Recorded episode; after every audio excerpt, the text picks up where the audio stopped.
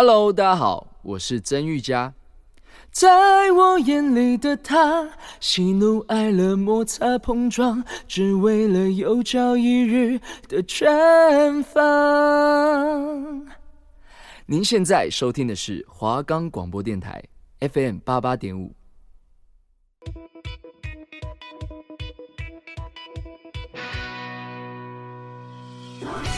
带你领略电影的世界，带你深入导演的心里，让你不止再次爱上经典电影，也让你忍不住想再看一百遍。推荐给你好看的电影，终结你的片荒。我是金奇，我是张俊凯，就让我们开始今天的华冈放映社。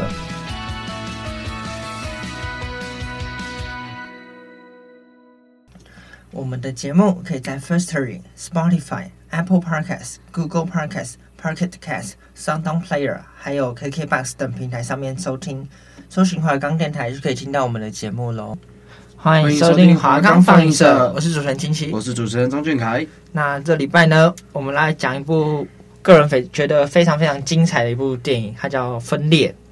那《分裂》呢，它是一部上映于二零一六年的美国心理惊悚恐怖电影。由奈·沙马兰执导和编剧，并由詹姆斯·麦艾维、安雅·泰勒·乔伊与贝蒂·巴克利主演。这部片呢，讲述拥有多重人格的神秘男子，因为某些因素，所以绑架了三个少女。然后，这个这些少女呢，接连发生一些惊悚的过程。然后，这部电影呢，在导演呢，然后主演都是非常非常的棒的一个阵容，像是。这个导演奈沙马兰，他是一个算是奥斯卡级的导演。他曾经导过一部《灵异第六感》，非常红，当年非常的红，是当初呃票房最高的恐怖片，我记得。然后他还导过像是《水中的女人》啊，等等等等，很多很多电影，还有《降世神通》，对，《降世神通》真人版。降世神通卡通我是有看的，啊，真人版我是没有看。降世神通真人版也是他导的。然后这部电影的男主角呢，詹姆斯麦艾维又又更厉害了。就是从相信从以前大家很常看到一些《纳尼亚传奇》第一集，他有演那个洋人图纳斯先生。对，他从那一部电影之后有开始爆红。然后他之后还有演过《X 战警》系列，然后那个怪物就是那个科学怪人那个。对，然后他比较著名的应该就是《X 战警》系列里面演那个。光头的那个什么 X 教授，对，所以这部电影的主演跟导演都是非常厉害，所以这部电影那时候刚出来就造成非常高的关注度，对，大家可以期待一下接下来这部电影的剧情，对。那正式拍摄的时候是二零一五年的十一月十一日在费城的进行，那分裂最先于二零一六年九月二十六日在奇幻电影节上映，并由环球影业发行。定于二零一七年一月二十号在美国上映。那电影上映后获得影评人和观众的普遍好评，然后全球票房高达二点七八亿美元，是非常成功的一部片。那这部片也是东铁一七七班次三部曲的第二部作品，以及惊心动魄的独立续集。剧情虽然没有直接关联，但从片中串场的人物可以发现，这两部片是同一个世界。那它这部片还有一个续集，它叫做《异裂》，那也把这两部片串起来了。好，那么我们稍微的了解一下这部片的一些背景介绍之后，那我们接下来来了解一下这部片的剧情好了。那文静的少女凯西·库克在学校里一直都是一个局外人，有一天受到艺术课同学克莱尔的邀请，去参加他的生日聚会，结束后准备搭克莱尔父亲的车便回家。当一名素未谋面的眼镜男子坐上驾驶座，绑走凯西、克莱尔和其朋友玛西亚。三个女孩被锁入一间地下室中。克莱尔和玛西亚在慌乱中商讨逃跑计划时，唯独凯西一个人保持着冷静，决定先按兵不动。夜晚，女孩们听见门外传来女子的声音，便大声向她求救。但开门却发现只是穿着女装的绑匪本人，并听见她的思维女性化。并自己称自己叫做派翠莎。隔天，绑架又以稚气的态度坐在门口。这次介绍自己是九岁的海德维。凯西渐渐意识到，他其实有着多重人格，而绑架他们的也只是他的其中一个人格丹尼斯所驱使的。那男子的本名叫凯文温德尔克伦姆。那他是一位拥有二十三个不同人格的解离性人格疾患患者，源于他小时候被强迫症的母亲虐待所导致的。两位时常主导他人格的主体是丹尼斯和派翠莎。一直来，凯文一直接受他的私人心理医生凯伦·弗莱彻的治疗和指导，并在治疗过程中用着一个人格巴瑞。而弗莱彻从巴瑞的话里推断出，他除了二十三个人格以外，因为每个人格的化学变化产生他的第二十四种人格，被丹尼斯和派翠莎称为野兽，其一直被锁入他的头脑深处，并等待他释放出来。凯西通过套话从天真的海德维那里得知，丹尼斯绑架他们过来是为了将他们作为贡品奉献给即将到来的野兽。克莱尔和玛西亚先后欺骗凯文呢，趁机逃脱，但都因失败被丹尼斯抓回，被单独监禁在黑暗的房间里。几天下来呢，凯文持续去见弗莱彻医生，而弗莱彻通过和凯文的会谈推测，丹尼斯已经成为凯文的主体人格。而通过聆听凯文讲述的一些有关于女孩们的事情后，弗莱彻怀疑他和三名女孩的绑架案有关。另一方面，凯西一直试图和海德维打好关系，诱使他带自己去他的私人房间。而当海德维向凯西展示他所讲的窗户时，凯西却发现所谓的窗户其实只是一张画。但凯西还是想办法从海德维身上取得一个对讲机。当他试图对另外一边的人求救时，却再度被占据身体的丹尼斯给关了回去。嗯，几天晚上过后呢，放不下心的弗莱彻医生来到凯文家，聆听着凯文讲述野兽人格的事情。弗莱彻越想越不对劲，讲假借着借洗手间的时候，发现被囚禁的克莱尔时，还没来得及救他，就被丹尼斯迷晕。不久后，野兽人格终于被释放出来，并占据凯文的身体。使凯文全身都获得超人类的速度和力量。弗莱彻想到对付凯文的方法，是在用一张餐巾纸写下凯文的本名。野兽回来后，紧紧抱住弗莱彻医生，压碎骨头的内脏，然后杀死了他。随后并杀死了克莱尔和玛西亚，然后开始进食他们。同一时间，凯出凯西逃出房间后。于凯文的私人电脑上观看他为二自己二十三个人格的分别自己录像的影片。随后，他在厨房找到弗莱彻的尸体时，看着凯文的名字。发狂的野兽在凯西喊出凯文的名字后，恢复本体的人格。凯文意识到自己两年来都被其他人格所占据，并要求凯西到上方的置物柜取出散弹枪，把他杀死。凯文的其他人格瞬间将凯文再次排除出去。而野兽再次回归，并开始追杀凯西。凯西腿部被咬伤后，拿到散弹枪，对他射中几枪，却没有造成多大的伤害。最后只好将自己锁进一个牢笼里，将野兽锁在外面。然而，野兽刚要扒开笼子攻击时，突然注意到凯西身上的多处伤痕，当中还包括自残来试图自杀的痕迹。这源于凯西童年起，自从父亲不幸去世后。多年下来，经受他叔叔多次性侵，目睹此状的野兽呢，感觉到和他一样受过创伤的人，只是心灵纯洁，决定饶过凯西一命而从现场消失。啊，凯西被一位走进地下室的工作人员找到后并获救。离开地下室后，他得知上方是费城动物园，而凯文曾经也是那里的管理员。警察赶到现场后，搜索到三具尸体，也找到凯文的私人物品。凯西包扎好伤势后，被警察询问是否要联络他的叔叔，而他迟迟没有回答。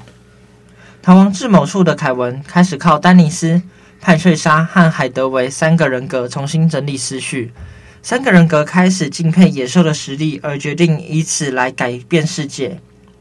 凯文的案例马上被各大新闻媒体大做文章，广为报道，其将他称为称为邪君。而一家餐厅的客人从凯文的例子中想起，十五年前有一位和他极为相似的罪犯。当时坐在那群客人旁边的人叫大卫·邓恩，提示他们那名罪犯的名字叫玻璃先生。好，那么大致上了解完这部电影的剧情呢，我们就先听首歌休息一下。等下回来呢，我们再讨论一下这部电影一些比较精彩的部分。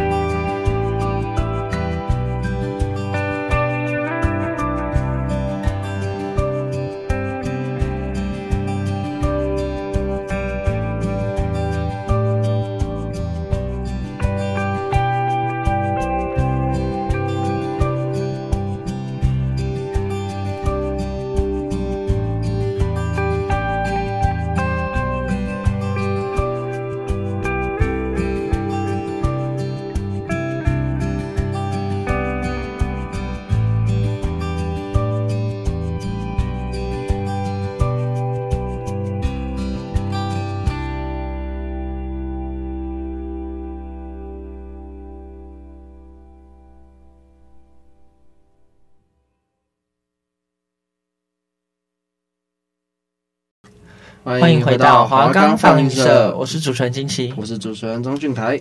那刚刚听了一首歌休息之后，我们现在来讨论一下这部片的心得还有感想。对啊，这部片的核心的观念其实就是人格分裂的男主角。我们不得不说，就是演员啊，詹姆斯把这个二十个人格饰演的非常好。当时就是这一部片，我当时在电影院看的。当时我真的觉得这部这个演员真的非常非常非常厉害，因为他要实时的进入每一个人格的不同角色。通常一部电影演员只要进入一个角色就好，但这个演员在演这部片的时候，他必须融入非常非常多的角色，扮演着不同的人格。对，而且我们知道，演员如果融入角色越深，那风险越大嘛。其中最著名的案子就是希斯莱杰。嗯，对，他曾经因为饰演小丑，就是他把自己关在房间里面，然后把自己想象成小丑，然后后来他演出来的时候效果非常棒。可是过没多久之后，人们怀疑啦，他是因为太入戏了，他真的发疯了。对，所以他就解决掉自己。但。不过这个演员目前还不错啊，他没有，他目前还不错。X 战警还有再继续演，对对对，他这个这个演员真的厉害，当时真的很佩服他。哦，而且他在第二集的表现也很棒，我觉得。对，那就是呃，人格分裂呢是一种心理疾病，但现在好像叫思觉失调症。对，这个就是你也不能怪这个人，他也不想得这个病。对，那就是治大家也想。让他就是想办法治疗他，让他们重新融入社会。对啊，有的人是说你会感觉到有一个人在跟你说话，那有的人是说你会感觉到，不知道就是你控制不了你自己。嗯，啊，就是像呃，之前台湾有一部有名的剧，就是在讲人格视觉失调症的，它叫《我们与恶的距离》啊。我们与恶的距离，对，它有点在讲媒体业，但其实它有提到视觉失调症这一块。其实人格分裂一直是电影里面很喜欢很喜欢的一个片段跟桥段啦，对，因为很好用嘛。对，它只是一个不错的一个题材，去让大家使用。对，那其实我们电影里面有讲到，就是男主角他会患有人格失调症，是因为从小被虐待，对，导致他认为说，我觉得这种报复心态导致他认为说，呃，他是一个被虐待过的人，只有他这种人才是正常人。剩下的人都不值得存在于这个世界上，所以他因此最后才放过女主角，因为女主角从小被人家性侵害嘛，然后身上有很多伤口什么的，所以他觉得他跟他是同类人。对，嗯，在社会上就是，嗯，得到视觉失调症的人，大部分的人都是因为小时候受到了虐待，所以才会得到视觉失调症，就是他要。呃，利用另外一个人格去保护他自己，对，保护他自己，不让他这个人格显现出来。对，所以其实有时候视觉失调症也是人的自我保护意识所产生出来的一个现象啦。因为在他们认为上来说，我原本的人格已经没有办法保护我自己，因为他长期受到霸凌嘛。嗯，那所以他们就认为说，那我是不是应该有一个依靠来让我靠，这样子我才有办法去保护我自己不受到伤害。那当他今天外界没有任何人可以给他依靠的时候，那他只好依靠他自己嘛。他只好就是心里会发出一个警讯，然后让自己分裂出另外一个人格，让自己依靠一下。你说救救我，我救我。你是蜡笔小新吧？好，不是吗？不太一样啊。然后，因为我们知道这部电影其实是一个系列电影啊。对。前传叫《惊心动魄》，然后后传叫《异裂》啊。对，它叫《异裂》。对。然后这部电影其实讲的是。这几部电影其实都在讲说，呃，这些人都有一些跟别人不一样的地方，嗯，但是都被认为是神经病，就是对，就是视觉失调的地方。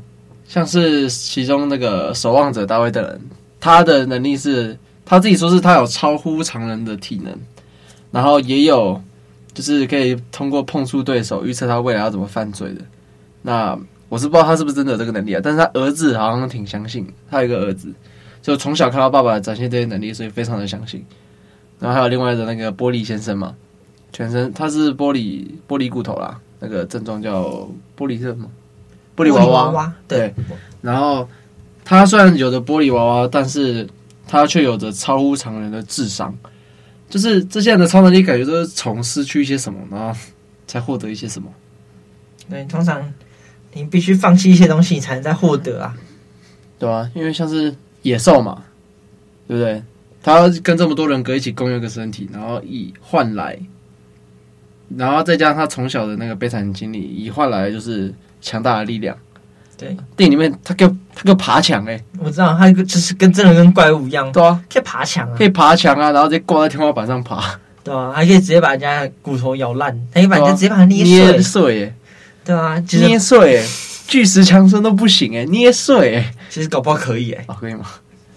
但就是这里面有提到，就是当大卫去看医生的时候，他所使用的一个人格叫巴瑞，对，所以其实。嗯、他可能会面对一些不同的状况，然后使用一些不同的人格去应对一些生活上的事物。像平常他们出去的时候，可能是用丹尼斯和派翠莎，就是一些比较正常的一点的人格去和大家应对。那其实这群人就是在生活中，你们也我们也无法察觉他们有思觉失调症之类的。像嗯，前几年蛮骇人的一部事件。就是见郑捷，哦，郑捷，对，他在捷运上随机杀人。虽然说他被诊断出是有视觉失调症，但其实大部分的人呐、啊、都不太相信这件事情，相信只是为了律师为了帮他脱罪所编造的一个理由，让他逃离死刑这一块。但最后还是被判了死刑啊。对，就是其实这种东西你要怎么知道说这个人是装的，不是装的？因为其实非常非常难判断啊，因为今天要扮演神经病，我相信大家都可以啊。对，就是当一个演技好的人，当如果这个人是演员，他扮演一个神经病，没有人知道啊。对，你看，我们就拿这个精神分裂好了，詹姆斯艾麦维影影帝级的人物，如果他真的去路上随便杀人，然后演演的时候，有没有人会发现他是谁看得出来？对啊。他等下这个叫野兽出跟你拼命，搞不好有可能哦。对啊，因为这部电影其实造就了前阵子一个不知道蛮常用的梗，就是我心里的野兽快要跑出来了。但其实也很很好笑啦。但就是嗯，因为他们在我们生活中不知道什么时候会发作，会换成另外一种人格，所以有些人会很畏惧这些人。但他们没有发作的时候，就真的跟正常人一样，走在我们生活周遭。但他发作的时候，可能就跟郑杰很像，就是随机杀人，所以很多人觉得他们是一个未爆弹，应该要把他们关进精神病院里面。因为其实那些人说的也没错，因为这这就是一种病嘛。那这些人也不是他们愿意这样子，但是我们应该给他们接受好的治疗，就是不管这个东西治不治得好，但至少我们会愿意去尝试这件事情啊。然后其实我们一直以来。之前像是《沉默的羔羊》里面有提到，就是童年阴影这一块。对，其实对，其实真的对很多人的影响都很大。那其实童年对童年的经历，对你以后的影响是蛮大的。对啊，为什么说孩子的性啊，不是孩子的教育不能等？对，因为童年你受到什么样的教育，可能长大以后也会受到同样的，就是你们会嗯发展出不同的。性格啦，对啊，你看为什么住在同一个地区的人的性格差异可以差距到这么大？家庭教育嘛，那因为童年阴影这个部分其实比教育来的更为的严重，因为那种痛是他们一辈子没有办法忘记的。那像最简单的童年阴影就是，当你小时候有被狗咬过或被狗追过，你可能长大以后就真的非常非常怕狗。哎、欸，我有哎、欸，那、啊、你怕狗吗？啊，而且以前以前很怕。我以前被那个我家隔壁一条流浪狗追了两条街，哇，那你也跑得很快呢？啊，那你也跑得很快呢？我边跑边拿东西 K 它，它必须得停下来啊！我一直跑，我一直跑，然后我跑回家，因为我家有养狗嘛，以前啊，然后我家是看门狗的，然后这狗就跑掉。但我个人是非常非常喜欢狗，因为我大概从三四岁的时候就到我公开的工厂去，然后那边有养狗。所以我非常非常喜欢狗，那那个狗也会不会咬我，还可以跟我玩，所以我到现在还是很喜欢狗。对，就是跟狗还是很友好啦。看到路上的狗，没有狗会对我吠，或对我咬，它都会走过来让我摸。对，你看这就是童年经验嘛。你童年的时候有什么东西对你造成影响，那你长大之后就会对这个东西比较亲近一点。对，就是其实童年的经历非常的非常的重要。就是像为什么有的人就是可以在学校随意的语出伤人吧，就是打人家之类的，因为在他的可能童年教育来看，这些东西是没错，很正常的。